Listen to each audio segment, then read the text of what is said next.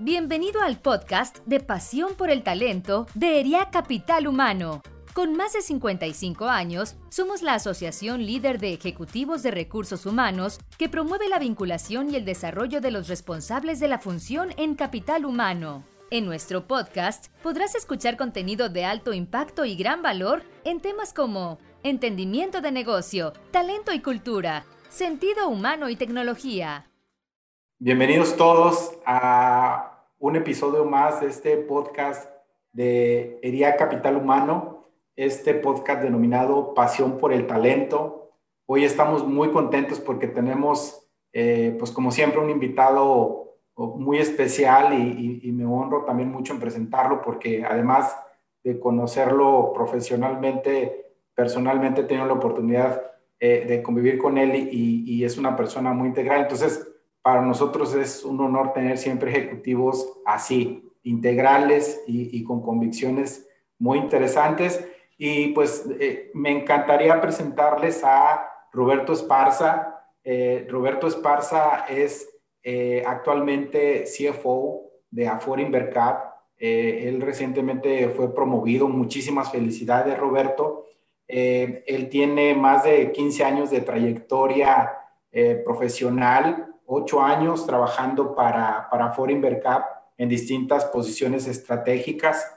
Y su formación, pues les puedo comentar así de manera muy resumida que Roberto estudió economía eh, en el TEC de Monterrey, además tiene una maestría en finanzas en la Autónoma de Nuevo León, tiene la certificación CFA, en el 2011, eh, además cuenta con un MBA de Macombs School, esta escuela de negocios en la Universidad de Texas, especialmente en, Austin. Entonces, como pueden ver, pues es una persona eh, muy preparada, con gran, una gran trayectoria y, pues pues muy joven. Digo, no quiero comentar ahorita la edad, pero es una persona que ha venido creciendo muy rápido y pues eh, muy contentos de, tenerlo. Mi nombre es Humberto Rodríguez, estoy como director de talento en Farmacias del Ahorro y Roberto, te doy la más cordial de las bienvenidas. Qué gusto tenerte por acá. Gracias, Humberto. El gusto es mutuo. Muchas gracias.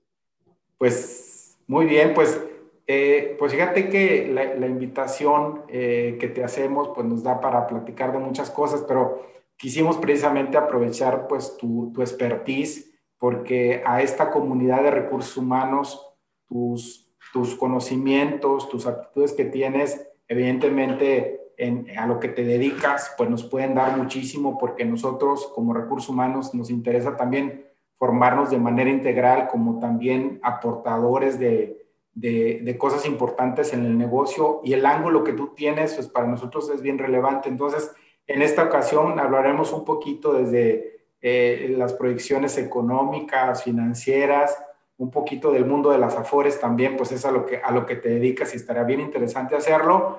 Y, y, también, pues, tu punto de vista también en el sentido de que ver cómo esta comunidad de recursos humanos puede impactar en los negocios. Entonces, sobre eso estaremos, estaremos platicando.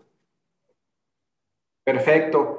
Y pues para iniciar, y pues estás con gente de recursos humanos, antes de entrar en materia, nos encanta hablar eh, de las personas. Ya platicamos de tu formación y de lo que te dedicas. Nos encantaría saber por qué elegiste este camino, este camino financiero, e, económico, de negocios. ¿Por qué darle por aquí, Roberto, habiendo tantas profesiones? Claro, pues mira, te platico un poco, Humberto. Yo creo que y de hecho en finanzas hay una teoría del mosaico que le llaman, que básicamente un mosaico que es una imagen que está compuesta por varias partes. Para llegar a alguna conclusión siempre es bueno tomar cada una de las partes que a lo mejor por sí solas no representan algo, eh, digamos, global, pero ya uniendo cosas, pues se va formando una, una foto, ¿no?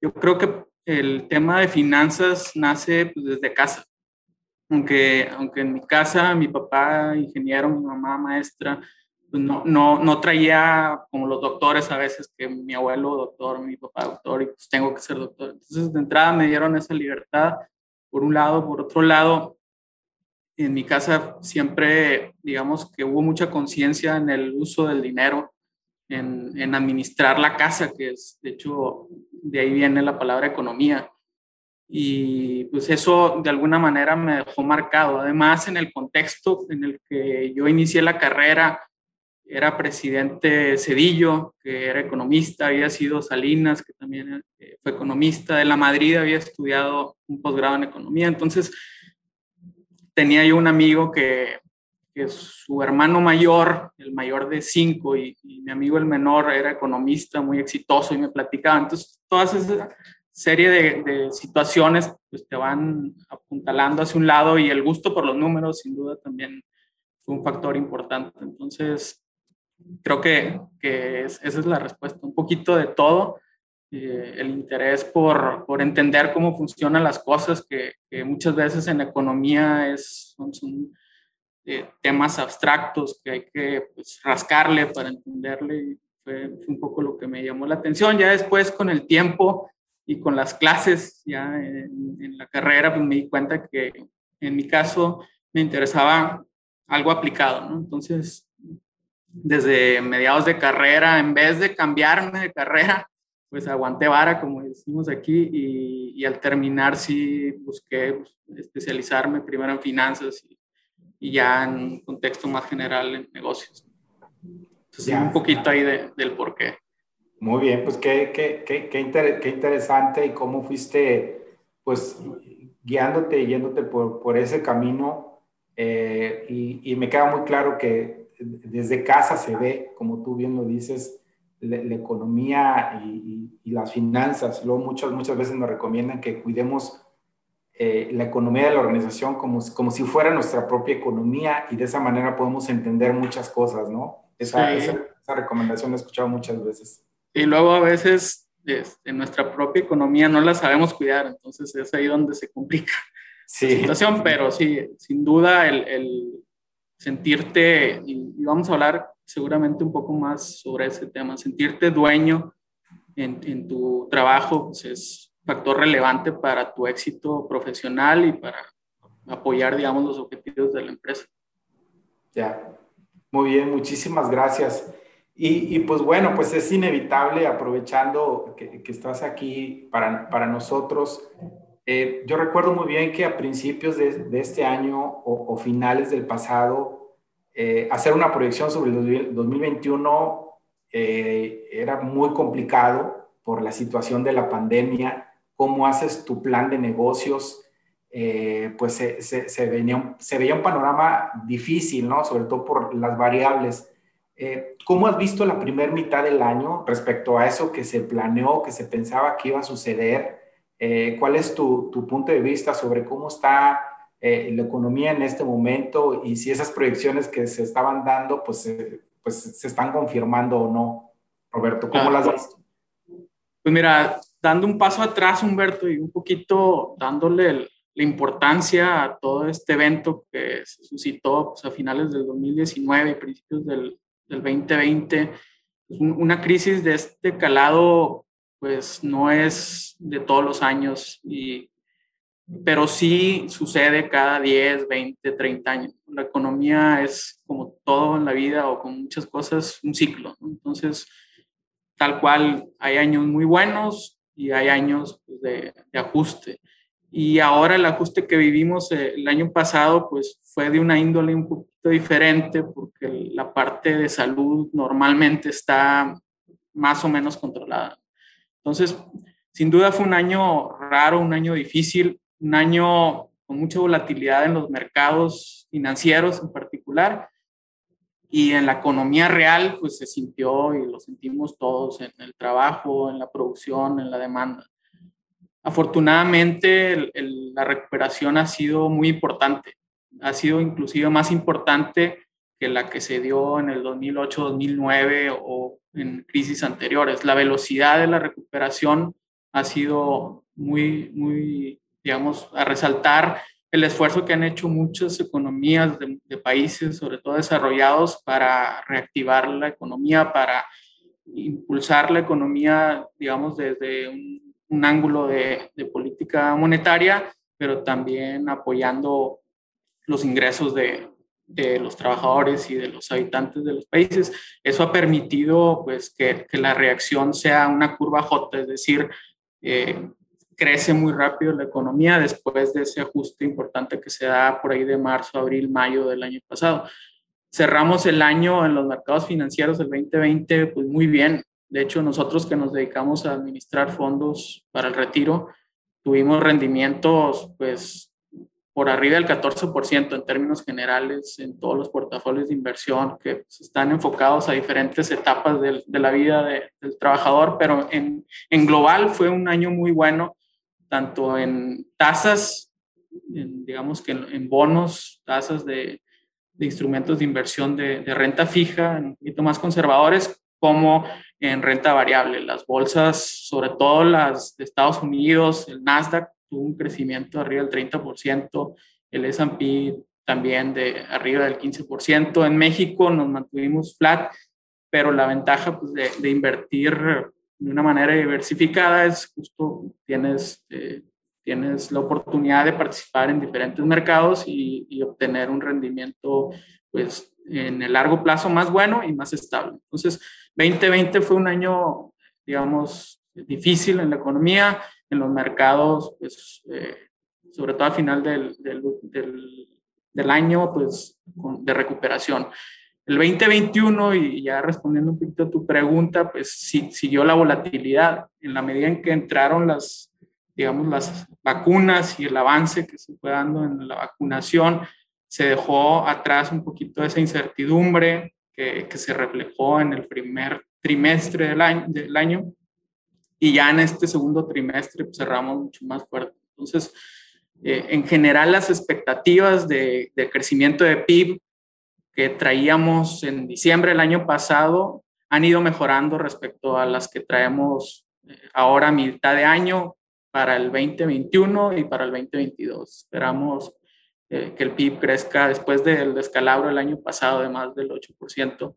Este año se espera que crezca en México alrededor de 5.5 a 6%, la economía del mundo igual o inclusive un poquito más.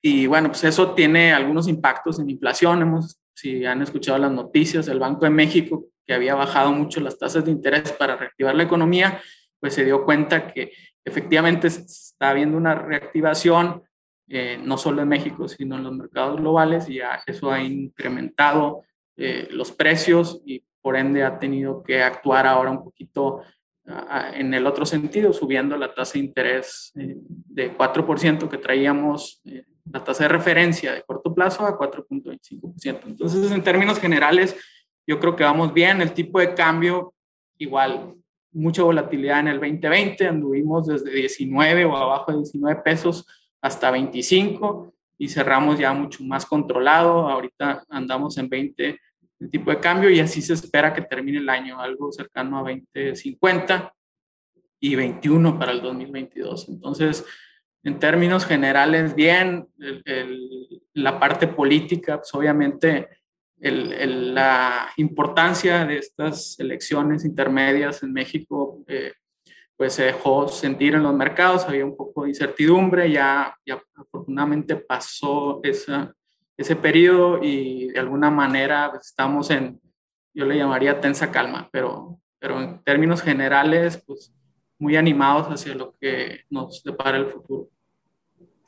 Animados para, para cierre de año y para iniciar el siguiente, así lo, así lo vemos. Así es. Ah, muy bien, pues esa era precisamente parte de, de, mi, de mi, otra pregunta y qué, qué, bueno que me lo, me lo comentes. Ahora, eh, para nosotros debe reflejar pues una dinámica comercial y económica mayor. ¿Cómo, cómo crees que esta información para la gente que administramos capital humano, ya sabes, el talento, las contrataciones, la estabilidad y el clima, ¿cómo, que, ¿cómo crees que impacte para nosotros o cómo debiéramos prepararnos para ese escenario que te insisto, en algún momento lo vayamos con incertidumbre, pero conforme a lo que comentas, pues pareciera que esto va para arriba. Claro, y obviamente existen todavía nubarrones en el horizonte, no todo es color de rosa. Sabemos que la vacunación, sobre todo aquí en México, ha ido un poquito más lento de lo esperado. Y además, pues existe este riesgo de, de la nueva variante Delta que, que, pudiera empezar a afectar, pero yo creo que la, la mentalidad ha ido cambiando y ya usamos la mascarilla con conciencia, no a fuerza necesariamente, ya más, pues queremos todos salir adelante en este tema y, y ayuda, pues cubrirnos para poder ir a los negocios y reactivar la economía. ¿no? Entonces, respecto a tu pregunta, y lo vimos nosotros, cuando menos en nuestra industria, pues la, la rotación fue menor en el 2020 que, que históricamente. Se, de alguna manera, pues la gente era más cuidadoso de, buscar cambiar de empleo o de, pues me salgo y que al cabo después consigo algo rápido. Entonces, sí hubo un efecto que conforme se reactive la economía para las diferentes industrias, pues va, va a requerir ahora sí que del talento de, de, profesionales en recursos humanos para la atracción justamente de talento. Entonces, en Estados Unidos justo lo estaba viendo, hace un par de días salía la nota que ya mucha gente está renunciando, se registró, digamos, más renuncias en, en recientemente en los, que en los últimos 10 años. Entonces, también hay muchas vacantes, muchas aperturas y eso pues habla bien de, la expectativa hacia adelante de Estados Unidos, que pues, por obvias razones nos, nos importa y, nos afecta mucho. Y para el Ejecutivo de Recursos Humanos, pues va a ser eh, clave el, el, estar pues muy al pendiente de las necesidades del negocio. Eh, Obviamente las circunstancias de cada industria son diferentes. Habrá algunas que todavía no se reactivan al 100, van a tener que seguir pues haciendo esfuerzos importantes y otras que ya se están reactivando tendrán también que pues ahora sí que ver un poquito hacia adelante ya con, mira de, corto, de mediano y largo plazo. El, el rol de RH yo creo que cobra aún más relevancia en esta época de trabajo remoto. Muchas empresas, y nos incluimos, pues estamos pensando ya post pandemia en mantener una mezcla entre trabajo en casa y trabajo en oficina, porque tiene ventajas tanto para la empresa como para el empleado.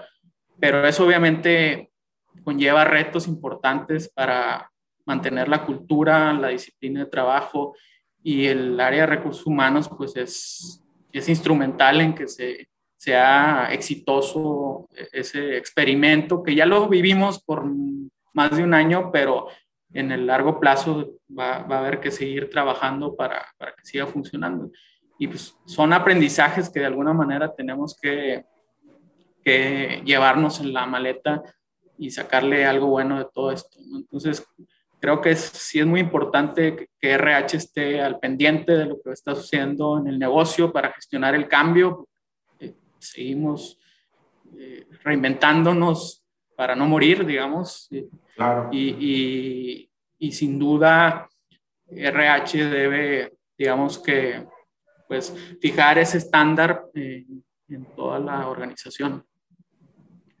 El, el, digamos, este elemento humano es muy importante para contrarrestar, digamos que algunas ocasiones en que gente como yo de, o de roles de, de, presupuesto, pues quieran ahora sí que irse al extremo. Entonces, ese, ese elemento humano es muy importante, creo, para todas las organizaciones y, y hacia adelante lo, lo, seguir haciendo. Sí, de, de, definitivo, definitivo, Robert. Para nosotros sí está siendo todo un reto esta eh, forma de trabajo, porque pues no es lo mismo eh, en aquel momento, en marzo del año pasado, que no teníamos la experiencia de trabajar así.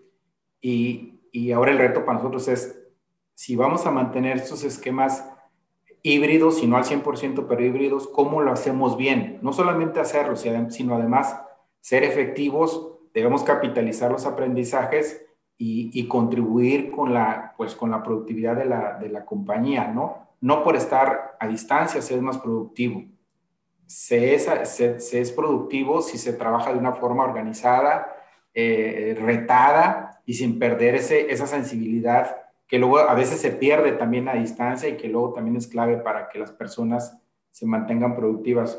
Muy, interesante, Robert. Y, quisiera también aprovechar eh, la, el momento porque eh, para nosotros que no somos especialistas en, en, en, en, digamos, en esta parte financiera, ¿qué nos recomendarías a, nosotros, a, recursos humanos, a los que nos dedicamos a esto? ¿Qué indicadores debiéramos estar monitoreando o qué herramientas eh, nos debiéramos apoyar para decir, mira, debieran estar siempre observando estos indicadores, estas razones, eh, estas herramientas financieras para que puedan tomar buenas decisiones, que luego nos dicen que eso adolecemos, que, que nos falla. Pero, ¿qué, ¿qué, recomendaciones nos haces a nosotros para seguir formándonos como, como pues, profesionistas integrales, Robert? Sí, claro. Pues mira, un paso atrás, antes de hablar de herramientas en específico y en términos generales, no solo para RH, sino para cualquier colaborador dentro de una empresa, creo que para ser exitosos hay que siempre estar pensando en cómo generar valor agregado para la compañía. Y pues, para, para, hacer eso se requieren una serie de cosas, ¿no? Pero sin duda entender la estrategia del negocio es clave. Necesitamos ver qué se tiene que hacer para tener tanto a clientes contentos, a empleados contentos, eh, accionistas contentos. Luego a veces se nos, se nos olvida que pues, eh, hay un propósito, la, la empresa tiene un, propósito, y pues a la comunidad, que, que, cada vez es más relevante pues estar consciente de las necesidades y de los impactos que tiene el negocio en la comunidad. Entonces, esa visión holística del negocio es clave para tener de entrada pues ese tener ese, digamos, perfil más completo y no, no, no solo ser un especialista en, en la materia, sino más bien tratar de, de ver la empresa pues como, como mi negocio. Necesito yo pensar siempre que pues, esto, esto es lo que me da de comer al final del día y, y yo debo ser un socio, un aliado de los accionistas, de los empleados, de los clientes y de la comunidad, tal cual. Entonces, de entrada, por otro lado, pues los valores eh, que siempre eh, deben de estar ahí, deben de ser base y no dejarlos a un lado por conveniencia, sino más bien por convicción, tener eh, los valores bien, bien fundamentados, porque de nada sirve, como dice el dicho, ganar al mundo y perderse a sí mismo. Entonces, un poquito de entrada como base esa visión holística y con valores.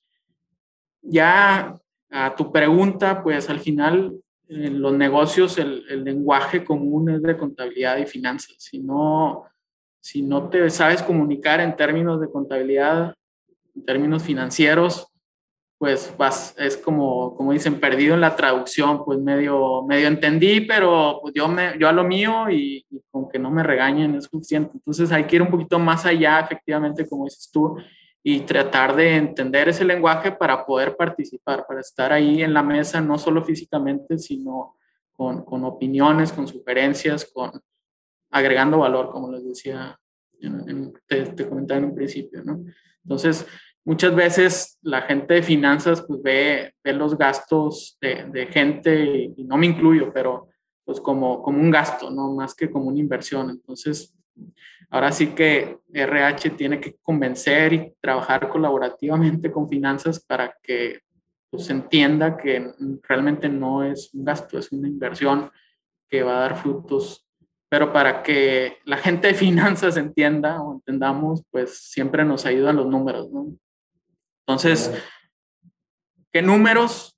Pues los, los, los que alineen mejor a la gente con, con el inversionista, con los accionistas. ¿no? Siempre los incentivos mueven montañas, entonces hay que apuntar, digamos, que los objetivos de la empresa hacia donde van los accionistas sin descuidar, como, como comentábamos, a los diferentes constituencies o las diferentes eh, áreas de impacto en, en, la organización y fuera de ella. Entonces se necesitan objetivos adecuados que, que, se plantean normalmente en base a un presupuesto de ventas o, de utilidad o de crecimiento.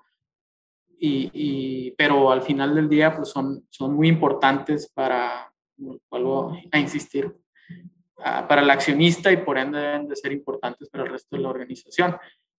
Eh, hay muchos datos y con las facilidades que nos da la tecnología actualmente, pues debemos de saber aprovecharlos. Si, si no tenemos forma de aprovecharlos, necesitamos invertir en sistemas para datos de, de gente nos digan cosas que nos ayuden a generar valor. Entonces, un poquito eh, los objetivos, un poquito el analizar la información que tengo para poder abonar, ¿no? Y pues lo, lo de siempre, la, la, disciplina financiera, pues para usar de mejor manera los recursos que siempre son finitos, ¿no? Y, y eso aplica tanto en, en, épocas, digamos, de, pues de vacas flacas, pero también de, de bonanza, porque al final del día, pues, eh, vuelve a lo mismo, hay ciclos y necesitamos siempre aprovechar pues, los recursos al máximo. Claro. Básicamente, no sé si te, te respondí más o menos la pregunta. Eh, sí, sí, sí tiene, que, sí tiene que ver con esto. Nos hablaste desde una visión holística. Me encantó que hayas hablado de valores. Los valores como monitor de, de, del negocio. Fíjate, eso es bien importante. De estar alineado con los equipos de finanzas, de trabajar colaborativamente, eh, de alinearnos con lo que los accionistas leen ¿Qué, cuáles son los indicadores que les son relevantes para ellos?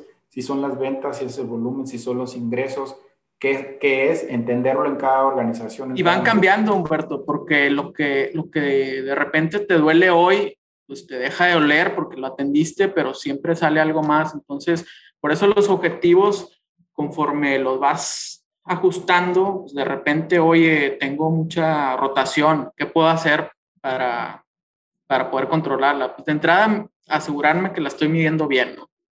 O, que la estoy midiendo, porque a lo mejor digo, ah, pues siento que se me está yendo mucha gente, pero pues, de corazonadas no, no se hace el mundo, ¿no? Necesitamos data, información para soportarlo.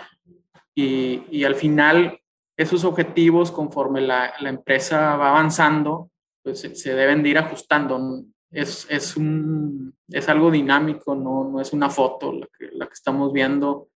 Eh, siempre tenemos resultados de, de, fin de mes o de fin de trimestre o de fin de año, pero va avanzando día a día y no te puedes quedar con algo que en su momento funcionó pensando que, que lo sigue haciendo.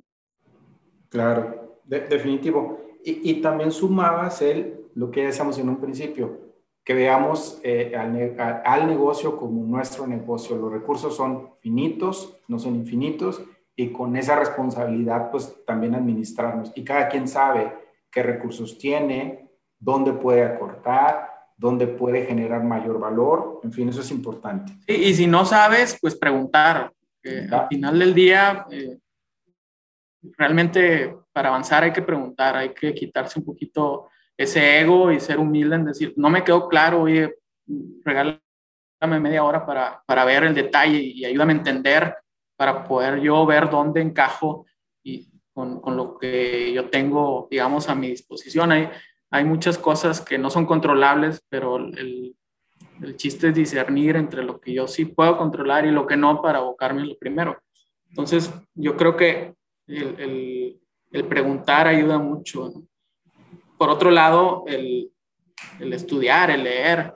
Al final, hay en mil cursos de finanzas para no financieros, eh, cosas gratis. Ahora con, los videos en YouTube, en las redes sociales, pues hay en mil gurús financieros que te pueden dar tips así muy, muy generales que funcionan, pero también puedes hacer en diplomados, maestrías como en tu caso, en, negocios que te dan esa oportunidad de ver un poquito la contabilidad, las finanzas, el tema de operaciones, etcétera. Entonces, creo que, bueno, a mí cuando menos me ha funcionado el, tratar de estar actualizado y, y, de alguna manera avanzar para complementar un poquito el conocimiento que no tengo de, de alguna u otra manera. Claro, claro. Muchísimas, muchísimas gracias y tomando nota de todo esto que, que nos dices. Eh, ahora, eh, un poco enfocándonos a lo que te dedicas, eh, ¿cuáles son los retos que actualmente tiene el sistema de, de, ahorro para el retiro cómo están las cosas. Ya nos decías, hablabas un poquito de rendimientos, para, especialmente para Invercar, pero ¿cómo pinta para México actualmente el sistema? Claro, mira, haciendo un recuento histórico, a lo mejor para la gente más joven no, no le tocó, pero antes del 97, de 1997, el, eh, México, los, digamos que para pensionarte, pues con que trabajaras ciertas semanas eh, y llegaras a la edad de 65 años, inclusive más joven, de 60, pues tenías asegurado un ingreso que se iba actualizando con inflación hasta que te murieras. Eso pues funcionaba cuando la, la campana demográfica estaba más, digamos, más, más enfocada a la gente joven. Había mucha gente joven y no tanta gente en retiro, pero conforme pasa el tiempo, pues hay menos menos nacimientos y la, edad, vaya, la esperanza de vida va aumentando. Entonces empieza a fallar esa ecuación y es cuando el gobierno decide cambiar de un sistema de beneficio definido a uno de contribución definida, que no es más que tú te vas a llevar cuando te retires lo que tú hayas aportado. Y esa aportación puede ser obligatoria vía pues, cotizar en el IMSS y de ahí que se tome un, porcentaje o voluntaria, que pues como su nombre lo dice, depende de cada uno, no mucha gente lo hace, pero ahí está. Entonces, la realidad para el mexicano que de por sí era difícil, pues ya cambió porque ahora pues hay de entrada hay mucha gente que, que trabaja en la economía informal y pues se pierde de toda esa prestación. Y luego hay gente que está en la economía formal, pero con, el sueldo al mínimo y el resto se lo pagan por fuera. Y pues también se pierde buena, en buena medida de, sus beneficios.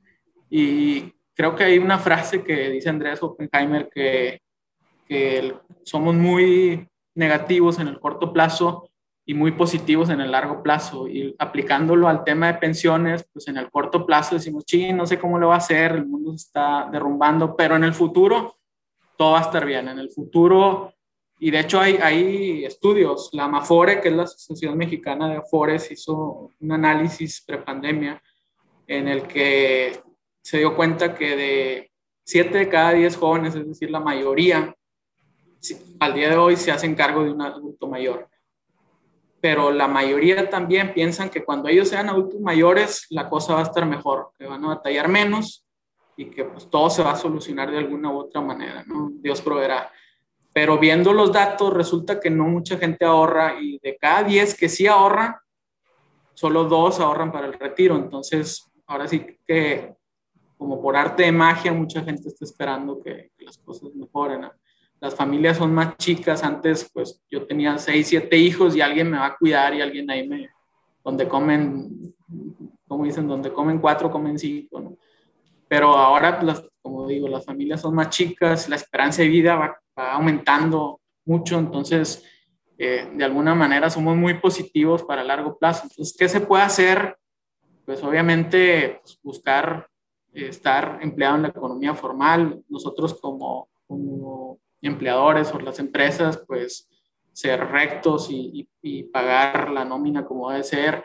Eh, y obviamente el, ahorro voluntario es muy importante y, es un tema complicado porque no tenemos la cultura del ahorro en México, en Latinoamérica. El, el BID, el Banco Interamericano de Desarrollo, hizo un, un estudio muy interesante y se dio cuenta que para aumentar el ahorro voluntario lo que se requiere es y lo dicen muchos gurús, pagarte a ti mismo. Es decir, oye, si yo ya sé que de 10 me van a quitar dos de impuestos y me quedo con 8, de esos 8 yo mismo tengo que guardar uno, dos o lo que, lo que alcance en automático. No puedo dejarlo opcional porque pues, siempre va a haber excusas ahora, ¿no? Entonces, en automático debe ser ese ahorro voluntario para que así como me quitan los impuestos y los veo, así también una especie de fondo de ahorro pero de largo plazo. Entonces, eh, no sé, a lo mejor es difícil cuando tienes al, niño en pañales y el que viene y la,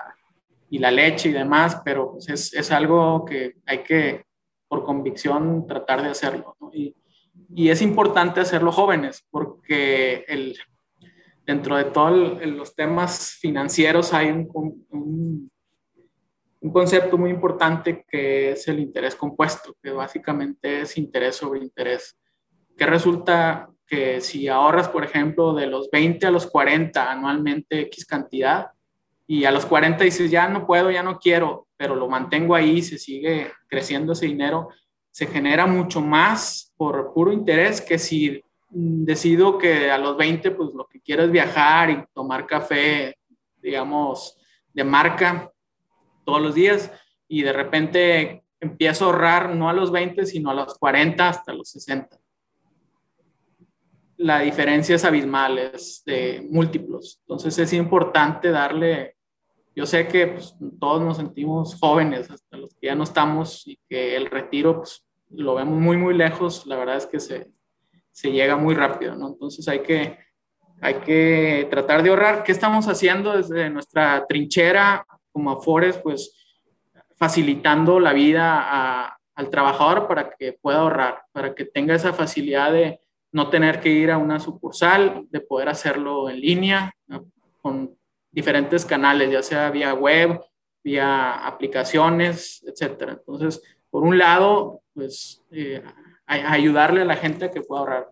También, por otro lado, la educación financiera y previsional. Si, si, la gente no sabe, pues nunca lo va a hacer. Entonces, estamos junto con la MAFORE y, demás organismos empujando mucho para que la gente entienda la, la relevancia de, de, este tema que, te ayuda en, la pensión, pero también te ayuda si, por ejemplo, tienes eh, un periodo de desempleo, puedes retirar fondos de la FORE y, digamos, afrontar las necesidades más imperiosas. No es lo ideal, lo ideal es tratar de no retirar dinero, pero si, si hay una eventualidad, si de repente hay un tema grave de salud, un tema de, de cualquier índole financiero, pues que tengas ahí recursos disponibles que puedas echar mano este, y que inclusive puedes tú, ya que te recuperes, regresarle a la pobre para que no te afecte tu pensión. Entonces, hay, digamos, mucho que hacer, ¿no? Pero creo que, que vamos avanzando y bueno, pues sí concientizar pues, a los jóvenes sobre todo, porque como te digo, son los que de alguna manera lo ven más lejos y menos importante cuando es justo lo contrario meterle al, ahorro voluntario es, es, vital. Correcto. Y, Roberto, pues mira, la verdad es que han sido cosas bien interesantes que nos has venido platicando eh, de todos tus conocimientos, todas las experiencias.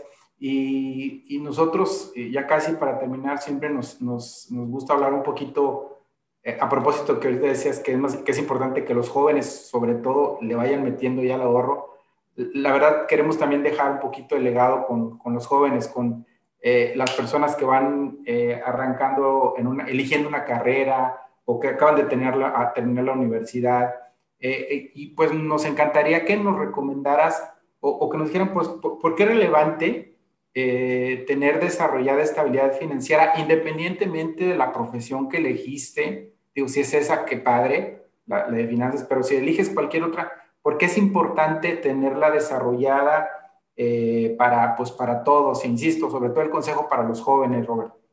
Sí, claro.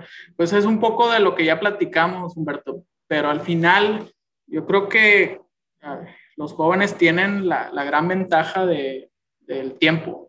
Entonces, tienen tiempo por delante, mucho tiempo y la clave es saber aprovecharlo, porque hay muchos distractores que, que no abonan, ¿no? Entonces, tú tú como profesionista pues debes de trazarte un objetivo y hacer que, que las cosas sucedan, pues ahora sí que eh, día tras día abonando ese objetivo. Entonces, es, es, yo creo que de entrada eso es clave y como, como comentaba, la habilidad financiera es indispensable en este, en este día en donde se piden números, no se, no se pide pues necesariamente solo intuición. Y lo, yo lo he visto en, ahora sí que en mi desempeño profesional cuando de repente piensas que cierto proyecto pues hace sentido ya viendo los números, viendo el detalle, no siendo solo optimista, poniéndote como abogado del diablo y decir, bueno, pues todo tiene beneficios, sí, y es mi proyecto, sí, me encantaría que volara, que funcionara, sí, pero al mismo tiempo tengo que dar un paso o dos atrás y decir, bueno, pues, ¿qué otras implicaciones tiene esto que estoy proponiendo para presentar una foto completa. Entonces, eh, los números sin duda ayudan mucho, el, colaborar con, con, otras áreas, no, no, tenemos que ser expertos en finanzas, pero sí ayuda muchísimo tener un buen amigo, un, un, colaborador que alguna vez eh, le apoyaste, pues ahora te devuelva el favor. Entonces, creo que es, es importante pues darle esa, esa iteración a, a, los proyectos, no, no pecar de sobre optimista y, dejarlo pues, en blanco y negro, con números, aprender a hacer, por ejemplo, cálculos de matemáticas financieras básicas, un flujo de caja descontado que, que te, ahora sí que, que te muestre eh, todos los números para poder ir con más confianza a presentar un proyecto y, y, el proyecto puede ser de recurso humano, de capital humano, no, no necesariamente es una inversión en fierros o, o en sistemas. Entonces, al final es una herramienta más que, considero es muy valiosa tener en, tu caja y pues para un perfil de gente de recursos humanos quizá no es tan, tan fácil, tan interesante, a lo mejor es resulta un poquito retador, pero es ahí donde hay que pues, seguir trabajando en fortalecer esas habilidades. Claro, no tomar caminos cortos, no tomar caminos cortos. No, pues Muchísimas gracias, Roberto. La verdad es que ha sido, la verdad, una charla muy, muy completa, muy interesante. ¿Hay algo más que tú quisieras agregar a la comunidad de recursos humanos que nos está escuchando y viendo?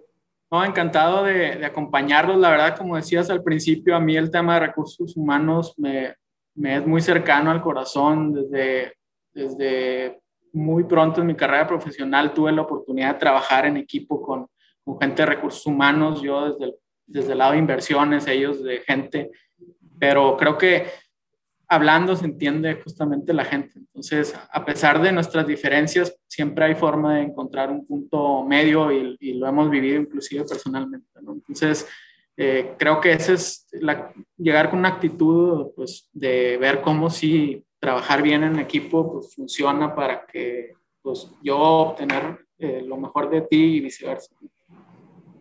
Así es.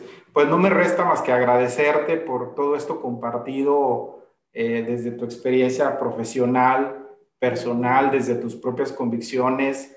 Eh, la verdad es que es un honor que estés con nosotros y, y, pues también bien orgullosos de que eres parte del desarrollo de una organización que te ha brindado eso, una oportunidad de crecimiento y eso es parte de lo que se hace también en recursos humanos, cómo poner esos caminos para que la gente crezca y ahí está un, un gran ejemplo te felicitamos muchísimo, eh, muy honrados en la asociación de contar contigo y pues a toda la gente eh, les agradecemos mucho eh, su, su, estancia con nosotros en este momento, estar viendo este podcast y los invitamos a que estén atentos al siguiente podcast de Herida Capital Humano, Pasión por el Talento. Estamos por aquí presentes y pues nos despedimos. Les agradecemos mucho y síganse cuidando, por favor. Hasta la próxima. Hasta luego, gracias. Hasta luego, gracias. Gracias por habernos escuchado. Te invitamos a seguir nuestro podcast en Spotify, Apple Podcast y Google Podcast. También puedes seguirnos en nuestras redes sociales. Encuéntranos como ERIAC Capital Humano. Te esperamos en el siguiente episodio de Pasión por el Talento.